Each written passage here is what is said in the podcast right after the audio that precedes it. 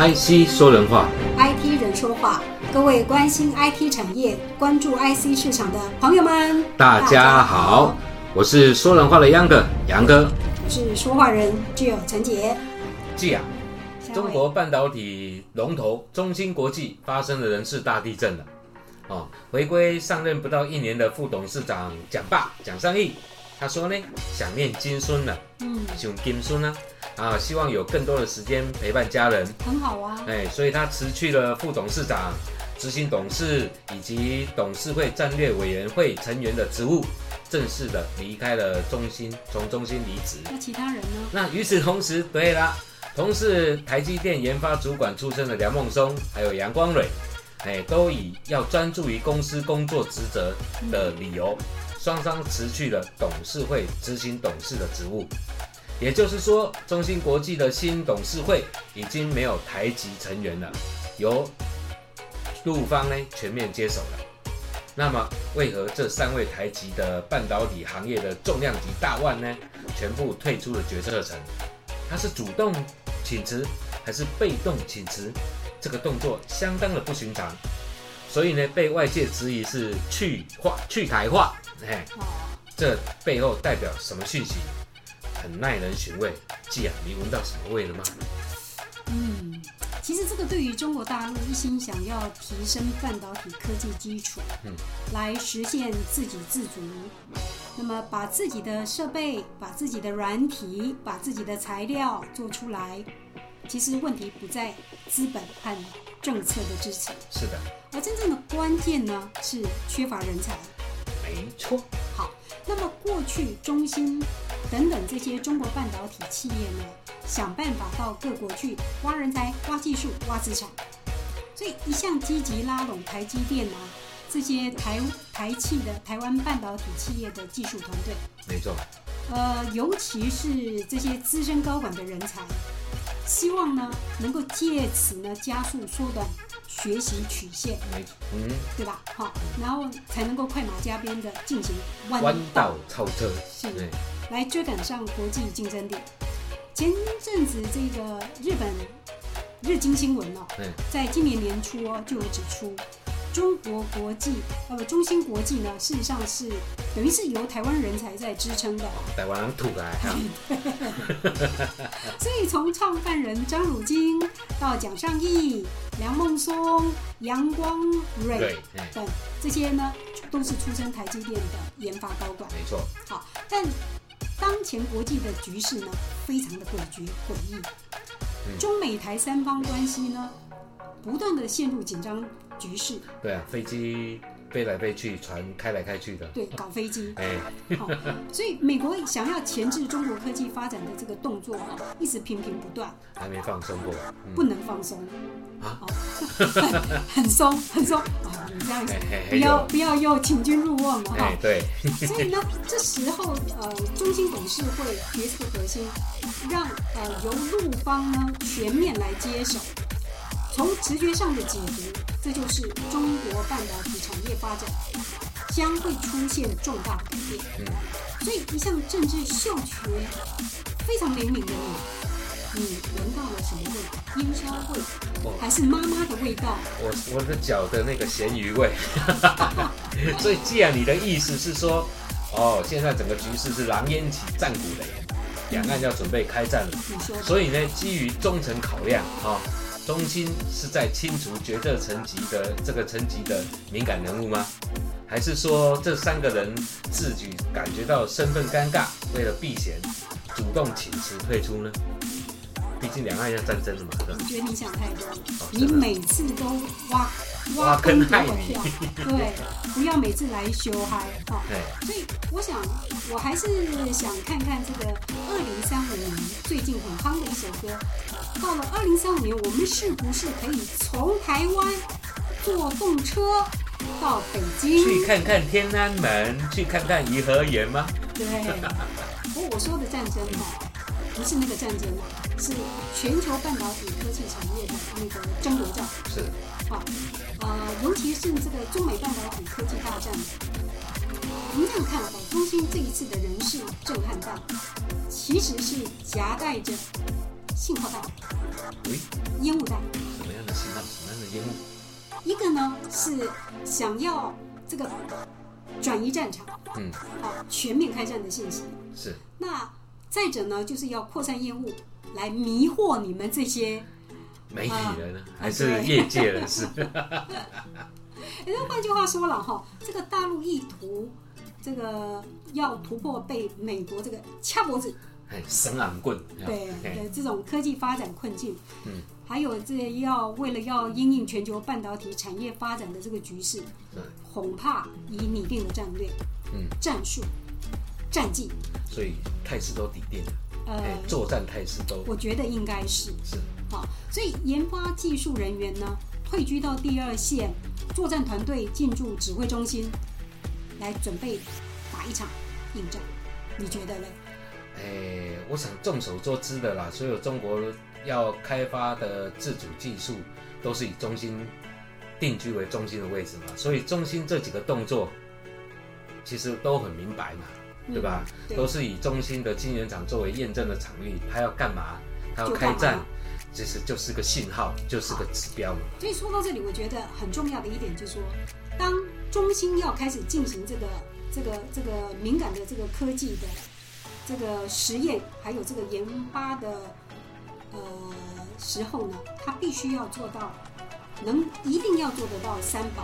啊，人参貂皮乌拉草，哎，对还是吃到饱？我喜欢加五百。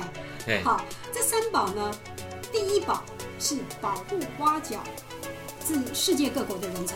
是好，人才很重要。嗯那么第二宝呢，就是保密，做到滴水不漏。嗯，第三保就是保证排除一切的不确定性、不安定因素的影响。那包括呢，最重要的人员的忠诚度。没错哦，所以这个就明白了，对不对？你你你果然冰雪聪明。哎，你果然火眼金睛。这三位呢，行业的大腕退出中芯国际的董事会，当然啦、不是出事或是闹僵了嗯，哦，而被，当然也不是被赶下台的，也更不是什么兔死狗烹呐、哈、嗯哦，双方就目前看来，双方还是很有尊严体面的聚散两依依嘛，哈、好是是啊，不过这件事也透露出中芯的困境跟变化。嗯好、你回忆一下，蒋爸在凤凰巢的时候，凤凰巢的时候哦，哎、是哦，雄心勃勃的计划在中心推动什么？推动发展什么？就是后段装、后段封装技术小晶片哦 chiplet。对哎那中心呢，当时也是希望凭借着蒋爸跟 ASML 的多年合作的友谊关系，所以他希望能够借此扩大取得 EUV 呃这些机台的这些半导体生产设备的机会，嗯希望能够争取到。的确是但是原本全力要拼搏先进制程，希望成为中国版的台积电的中心，在无奈无辜的在中美对峙的政治冲突底下，EUV 没有突破老美的制裁垄断，嗯拿不到。对那么蒋爸的 Triple A 的路线呢，也没有获得中心领导层的信心，也没有投入大量的资源去投资嘛，对吧？嗯那结果这两个事就成了政治干预下的牺牲品。那蒋爸也很无奈的，也黯然离职了。嗯，所以呢，你的意思是说 t r i p l e t 路线跟先进制程的路线没有办法突破瓶颈，所以就被光荣的。诶，这个是这样子的，还是要时刻时时刻刻准备着啦，因为毕竟先进制程，哦，这个整个的制造还是要往前看嘛，还是要向前发展。只是我们来解读中心高层的态度啊，嗯主要的是要先选择先求生存，再图发展这样的概念。那光荣的战役，以妈目前的规划，就是前线和后后勤呢是不可以分的，因为敌人还在虎视眈眈的盯着。老美这批贪婪的恶狼还不知道会使出什么幺蛾子。嗯，尽管在习拜视讯会上，双方呢都很客套，说要和平，不要冲突大家要公平竞争。但是想想，老美都不惜动用国家安全大法的制裁手段，公开干预国际国际自由贸易，然后压迫他的盟友和其他国家的晶圆代工厂、汽车制造商，还有相关的厂商，逼迫他们限期自愿缴交被视为商业机密的资料。这台面上，老美是舍我其谁，他要帮全球解决晶片荒，加强整个供应链的透明度。嗯，但是其实说穿了，就是想唯我独尊，重新掌握全球半导体供应链的话语权。那另外一个更明白的就是，意图掌握全球半导体这些相关业者，来断了对中国大陆的供应链。是。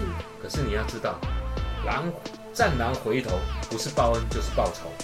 嗯，中国人说的，中国中华民族人说的，犯我中华者，虽远必诛，一定要点。对吧？啊，那所以呢，为了这场科技生存战的胜利，为了要发展脱困、技术脱贫，我们可以理解中心改权预测进行路线的调整，重新定位跟布局，那是必然的。他不不不然你要怎么样？啊，对呀，对呀。所以这就证明了中国人的民族决心一直都是热情澎湃，对，激情热血。好不过呢，这三位台积大腕的退出，是不是意味着正在进行去台化？哎，嗯，这是大家一直都在都在质疑的，对。好，那么对台湾半导体人才的这个挖角，是不是会暂停停歇吗？还是永远 close 掉？好，哦，这是是大家都大家都一直在担心的。所以或者我们这样来讲，中美关系的紧张，这个角色尴尬的台湾人才。在这场中美半导体的殊死战中，是不是已经出局？嗯，我们对台湾人才还是要有信心的啦。哦，好，台湾半导体人才的管理能力、研发能力，仍旧是被大陆甚至其他国际国家人青睐的。嗯，但是从大陆、从中国大陆现在的情况、生存关键的时刻来看，OK，大陆这边现在兵马、粮草、钱、人。配备还有位置，必然要要作战的嘛，必然要统一指挥，中央集权来运作嘛，所以这个时候就要有分工嘛。那你台湾人才你就执行来拼良率，把产品做好，对不对？那是台湾的强项。决策哦要拼发展，那就由大陆这边的成员来做咯。所以呢，这两岸人才叫做明显的分工。这这套句话叫做一家人就没有两家话喽。这是分工嘛，对吧？哦，所以梁孟松还杨光磊的退出董事会，要说要专注本职技术研发，其实某些角度来看，就哎蛮事实物的，对吧？哦，毕竟半导体科技还是技术还是技术导向的，权力其实哦权力是被给予的啦，那随时也会被拿回去的啦，对吧？但是制造技术是有优势的，产品有竞争力，这才能决胜千里。所以这是四大局了半天，你还是话中有话。嘿，嗯，那说实话哈，大陆想要自立自强，不被国外呃那个技术钳制，想要建立独独立自主的这个纯中国半导体供应链，嗯，这条中国特色的 IC 长征之路。至少还得做好十年或二十年的规划，所以少说也要二十年、十年的广时间来奋斗，甚至还要更久的时间预期。是。那关键关键的重点是中国半导体产业到底要选择哪条发展路线？而对于急于摆脱半导体掐脖子风险的中国，选择制成较为成熟也较不敏感的二十八纳米纳米制程呢？呃。自然而然就成为力拼半导体自主，先求有，再求好，扩展扩展首选。嗯，对，所以呢，这就是什么所谓的山不短路转，路不转自己转。啊，那路呢，始终是人走出来的，对吧？是。因为从川普接诸中美对抗到现在已经超过四年了。没错。对，美国至今并没有松手，也没有松手的迹象。好，那中国大陆呢？也只能自立自强，自己找出路，对不对？那美国逼得越急，中国的发条就上得越紧。那在整个中国自主发展的这个过程中呢，中芯是大陆第一大晶圆代工厂，啊，也是中国半导体制造业的领头羊。那对中芯而言，压力就来了，如果中芯无法突破以及振作，没有拿出表现和作为，那么中国在全世界半导体这个产业上面就抬不起头，仰没剃头。嗯哎，那所以中心的位置是非常重要的。那我们很清楚了，他是完全没有退路，不管他选择哪一条路线。没错，导航也常常不靠谱，带错路，所以标准路线也不一定对，就对了。没错，所以在中美对峙的这种政治氛围下，中心呢也对也也也被美国列入制裁的黑色清单里面。对对，那 EUV 这些用于先进半呃先进制成的半导体设备呢，更被阻挡出口出口给给中国。那但用于成熟制成的 DUV 光刻机呢，就完全不受影响，完全不对对受影响。所以今中芯今年在三月就跟 那个 SML ASML 签了十二亿美元的订单，对，而且还宣布要砸一千一百亿美元哦。来、不是一千一百亿哦。啊不不一百一百一十亿美元你给人，家加量不加价哦。哎是是是是是是买一送一这样。哎，对，所以呃一呃正确是一百一十亿美元来扩产成熟制程。嗯，还有哦，还不止，还还还有不止像北京新建二十八纳米制成的十二寸晶圆厂，对，还有像在上海、深圳也都有扩产的计划。嗯那预计会在二零二三年呢，呃就能够开出产。是，就根据了解，中国官方性质的国家集成电路，呃，大基金二级，呃，好像已经决定向中芯深圳新厂，呃，注资了五点三亿美元。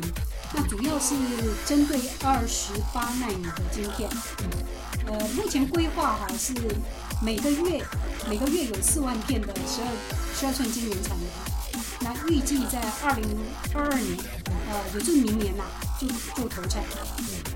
另外还有一个好像附那个你前阵子应该有听说的这个呃紫光，紫光就负债了超过千亿人民币，还蛮庞大的金额。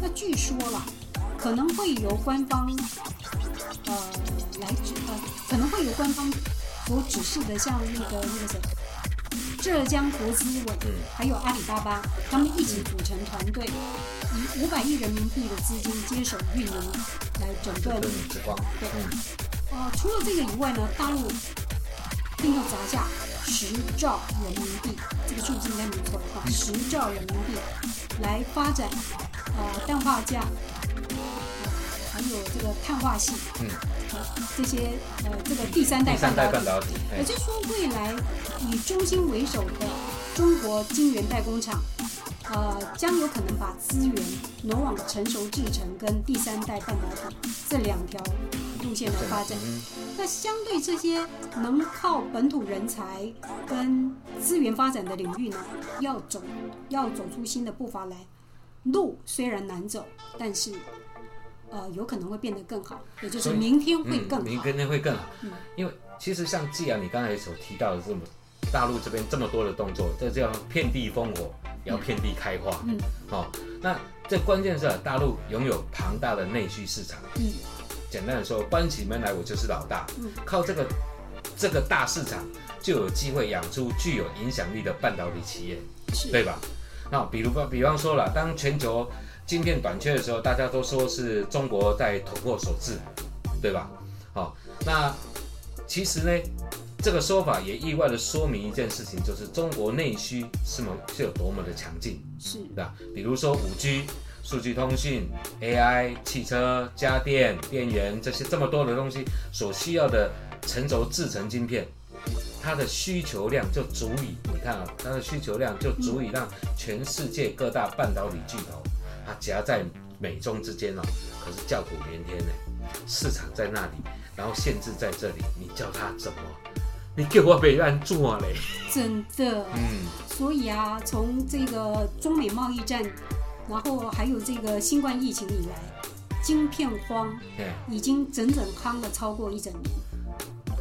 好累哦，超过每天都在报道新闻，都是晶片荒。对，所以有专家预估，至少这个这个晶片荒呢会延续到二零二三年。嗯，你看跟着 COVID 19这样，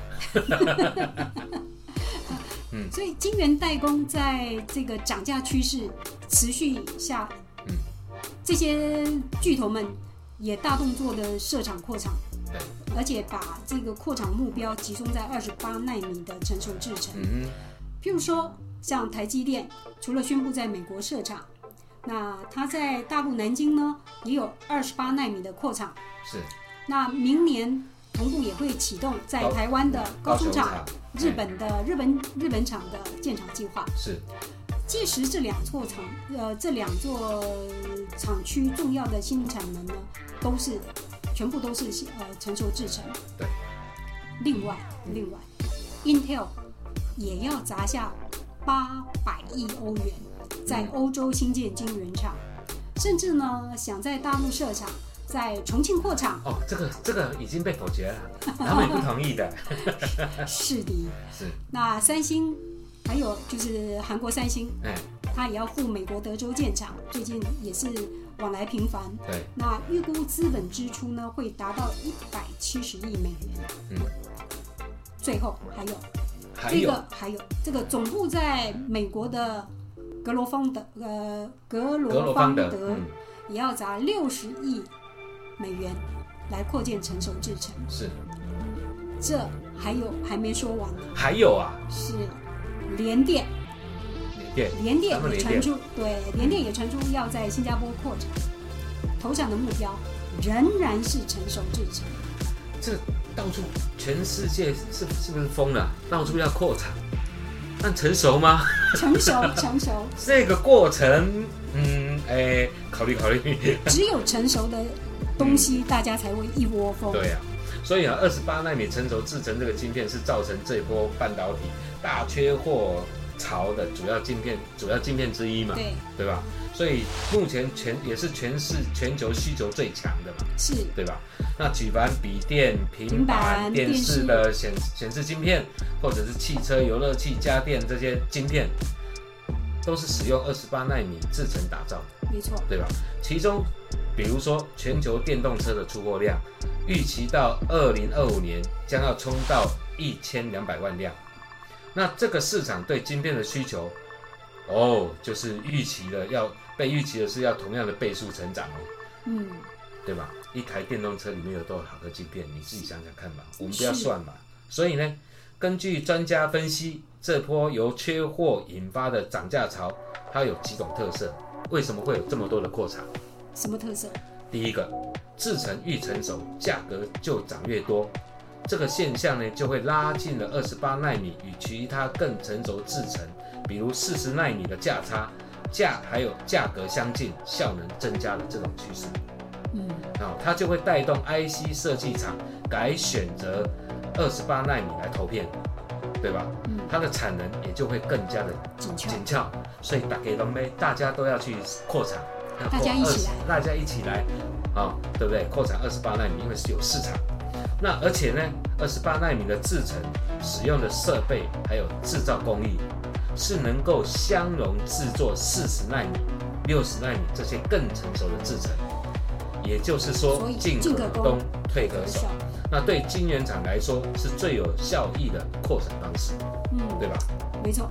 不，坦白说哈，过去被舆论看不上眼，而且被认为是低阶晶片工艺的成熟制程，嗯，在这个时候俨然进入了大厂重金投入的大破产时代。穷人翻身吗？有名时代。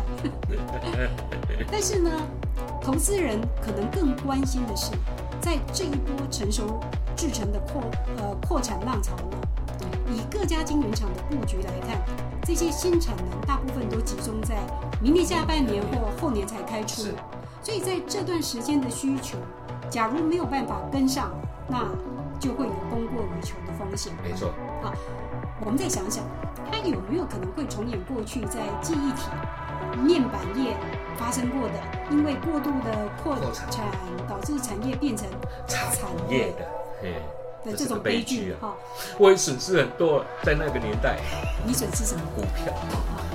我在说你，这这个事情不要告诉我。不我不会告诉师傅。哎，那如果说了哈，晶圆代工厂没有办法确确保未来新产能的出海口，是那么你在庞大的投资金额或在巨大规模的产能，恐怕都会是业者走向风险的警钟。所以基基本上这个出海口就很重要，对吧？嗯，就是市场的需求，嗯市场的的阶段，每一个阶段是不是能配合得上，是，对吧？这就是，所以呢，中芯要振兴中国半导体产业这个发展，无论是它要自主研发，要走哪条路线呢、不管是成熟还是不成熟，对吧？还是第三代还是第五代、第六代，其实它接下来的，只要能继续站稳它的战斗位，到位，非常台湾人才位置就。危险了。嗯嗯，所以呢，最后还是要提醒大家，扩产有风险，投资要谨慎，安全摆第一。IC 说人话，，ID 人说话，今天话就说到这儿，欢迎持续关注、订阅、分享、点赞，拜拜。哎，记啊，怎样？啊，蒋爸接下来会去哪里？回家抱孙呢？回家婆孙吗？这么单纯吗？好多人都说他要去开学院呢，半导体学院呢。抱孙子比较重要嘿吧？，啊蒋啊梁孟松，明年合约到期了，哎还会再待着待在中心吗？不告诉你，嘿，他还有其他地方去吗？不能说。好吧，偷偷的结束了。